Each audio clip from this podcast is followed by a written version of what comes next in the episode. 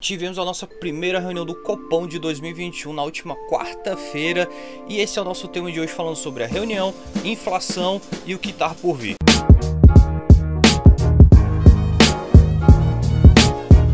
Tudo bem? Eu me chamo Andrew Fonseca, seja muito bem-vindo ao nosso canal da NW Capital, onde nós falamos sobre educação financeira, investimentos e economia. Se algum desses temas lhe agrada, fique à vontade para se inscrever aqui abaixo e ativar o sininho para as próximas notificações dos próximos vídeos. Hoje nós vamos falar sobre essa reunião do Copom, que ela nada mais é um comitê de políticas monetárias, onde nós temos o presidente do Banco Central, secretário do Tesouro, secretário do Banco Central, ministro da Economia e outras pessoas influentes da área, onde elas vão tratar sobre a nossa economia em geral e principalmente o plano de inflação atual e o plano de inflação futuro, relação com taxa de câmbio e tudo mais. Nesta reunião nós tivemos aquela idealização que assim, 2020 terminou com o IPCA, que é o nosso melhor indicador de inflação real do país, tendo uma alta de 4,52%, visto que em 2020 o Copom manteve a sua taxa de inflação, que é a Selic, em apenas 2%, e falando que o guideline poderia ser um ponto mil para cima, um ponto mil para baixo, sendo que o IPCA terminou a 4,52%. O IGPM, também que é atrelado a aluguel, também esteve em alta absurda, muito acima da taxa Selic. Então nós tivemos uma relação de que o Brasil, ele não é a Suíça, porque a nossa taxa Selic base, quando determina, estava em 2%, padrão de primeiro mundo, de país de primeiro mundo. E a gente não é a Suíça para ter uma taxa nesse nível, a nossa economia não está nem perto desse nível e principalmente a nossa educação financeira não chega nem perto a quem deles. E a gente ainda teve a relação né, de 2020 ser um ano bem trágico e nós tivemos entre os primeiros lá nos casos da pandemia. E essa relação é importante porque esses preços eles atrelam muito ao consumidor final e o Banco Central, juntamente com o nosso ministro da Economia, e tem um descasamento muito forte desde 2019 entre a economia real e o que os políticos pensam e como isso é tratado, refletido no nosso Copom. E aí a gente teve essa manutenção da taxa. E mais uma vez eu falo, o Brasil não é Suíça. A gente não tem como se manter com uma taxa de juros tão baixa. Até certo momento era interessante você baixar essa taxa de juros, visto que a gente chegou a ter um patamar histórico de 14%, que também é completamente irracional para o Brasil. Mas ainda assim a gente teve essa redução, mas foi uma redução muito brusca e quando em 2020 a gente não deveria ter reduzido essa taxa Selic para 2%, ainda assim teve essa política sendo exercida. Além disso, nós tivemos que, quando você tem essa reunião com o POM, você tem algumas ideias, você vai ser hawkish, é, uma relação assim, que você quer aumentar os juros, você quer que tenha inflação mais alta, você realmente fala assim, não, com o passar do tempo, passar dos meses, até dos anos, nós vamos aumentar a inflação progressivamente. Tudo bem, não tem problema. Só que em 2020 o Banco Central Brasileiro ele botou no, no guidance dele lá o chamado Ford Guidance, onde ele falava assim: a gente não vai aumentar a taxa de juros e a gente pretende, possivelmente, quem sabe, reduzir ainda ela. Novamente, o Brasil não é Suíça. Não há como possibilidade da gente ter uma redução de juros ainda visto que 2% já era irracional, reduzir isso seria pior ainda para o consumidor final, sempre pensando no consumidor final. Não vamos pensar como eles, totalmente teóricos, aquém da realidade, né? Aqui. Então a gente teve essa sensação de que agora, nesse primeiro nessa primeira reunião, eles poderiam aumentar um pouquinho a taxa de juros, apesar que o consenso era manter a taxa de 2. Mas o que eles falariam? Então a primeira notícia positiva foi, eles tiraram esse Ford Guidance, só que eles ficaram por aí, Sim, a deriva, sem saber o que fazer. Vamos manter a taxa 2, mas e a taxa real está em 4,52%, que é a taxa de IPCA. E se não vai aumentar essa taxa de juros? Não, pelo menos tirou Ford Guidance. É alguma coisa, mas é quase nada. Então, assim, a sensação que a gente tem é que, assim, essa política de redução de taxa de juros que eles vêm adotando muito forte vai dar problema. E está dando problema que a gente tem um risco fiscal muito forte, onde muitos países estrangeiros já reduziram o nosso rating de risco do país. Significa que o nosso risco está muito elevado, onde a gente tem um risco de dar calote em dívida pública, investimento dar errado muito alto. Então reduz que o dinheiro estrangeiro venha para o país. E aí, para corroborar isso que eu estou falando para você, para você entender de forma mais ampla isso, eu vou estar tá compartilhando aqui agora com vocês a tela de hoje, da sexta-feira, dia 22 de janeiro, aqui tá finalzinho do pregão do mercado financeiro, como é que foi a relação, a sensação do mercado, como o mercado digeriu essa primeira reunião do Copom e você vai entender o porquê o Brasil não é Suíça. Vamos lá. Então, aqui na minha plataforma no ProfChart Pro, que é uma plataforma de trading que eu acompanho. Aí que a gente tem a relação do contrato do dólar futuro, que é o contrato comercial. Então a gente vai olhar aqui, ó, a data aqui do Copom. Na terça-feira, dia 19, pré-reunião do Copom, a gente teve o nosso dólar futuro abrindo a R$ 5,26 e terminando aqui em R$ 5,36. E aí você teve na quarta-feira, como teve a reunião, o resultado da reunião, ele foi final do pregão, então seis e meia da noite teve o resultado. Você vê que aqui o mercado se manteve dentro dessa última barra, e aí vem, ele viu em baixa, porque você porque você teve a sensação de que assim, retirou o Ford Guidance seria positivo. Só que você também não aumentou a taxa de juros. E aí o que, que o mercado fez? Vamos testar a política econômica brasileira mais uma vez.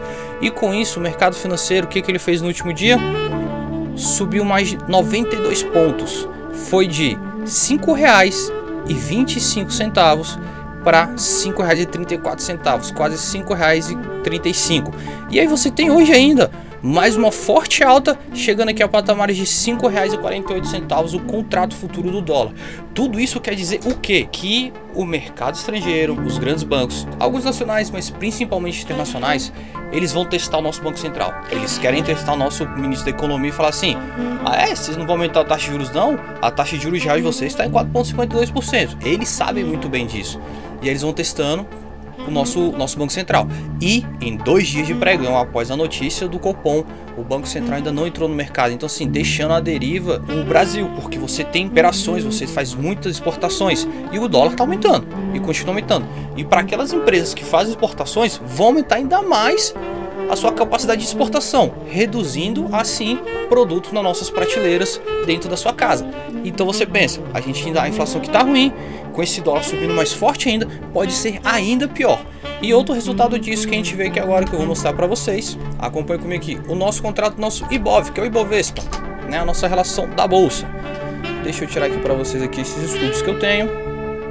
Então vamos lá, olha a nossa queda abrupta aqui que a gente vem tendo. Desde o nosso alta na máxima história aqui a 125 mil pontos, a gente vem decaindo nos últimos 7 dias de pregão, caindo mais de 6%, vindo aqui a deriva dos 116.700 pontos ali mais ou menos. Isso significa o que? Mais uma vez, o descontrole fiscal brasileiro, a desconectividade entre os nossos políticos e a nossa sociedade corroboram num choque muito forte.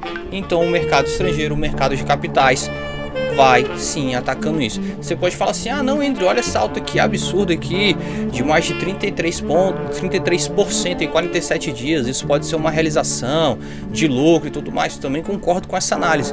Contudo, a gente tem que entender qual é o nosso cenário político, qual que é o nosso cenário atual econômico e fiscal a gente tem um risco fiscal muito grande.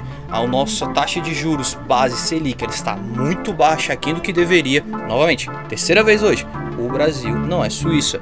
E o nosso dólar subindo sem parar com um completo descasamento do real. E aí você tem uma desvalorização mais forte da nossa moeda brasileira, onde 2021 a gente é uma das moedas mais desvalorizadas. E vamos lembrar, em 2020, mais de 40% do dólar circulante no mundo foi impresso em 2020. Então você pensa, 40% do dólar circulante no mundo foi impresso em 2020, deveríamos ter uma desvalorização do dólar. Só que como o real vem numa desvalorização pior ainda, então o dólar consegue se valorizar ainda mais com a nossa moeda que está um completo lixo. Então, novamente, os nossos políticos não estão entendendo o cenário, eles estão só convergindo entre eles. E o que piora ainda mais com isso, tem mais uma notícia ruim, foi que os concorrentes a presidente da nossa Câmara dos Deputados, eles, essa disputa de bastidores deles, ambos vêm com a ideia de que queremos prorrogar o auxílio emergencial, ou de 600 reais, um valor menor. Eu aqui não quero ser contra o auxílio emergencial, até porque ele foi muito favorável, ele foi muito inteligente. Isso aconteceu no mundo inteiro, realmente tinha que acontecer. Só que você tem um limite quando você quer ter esses gastos, porque no final das contas ele é um gasto do governo. Apesar de que quando a gente pensa que esse auxílio emergencial nada mais é do que os impostos que a gente paga e está sendo retribuído para a sociedade. Até aí tudo bem.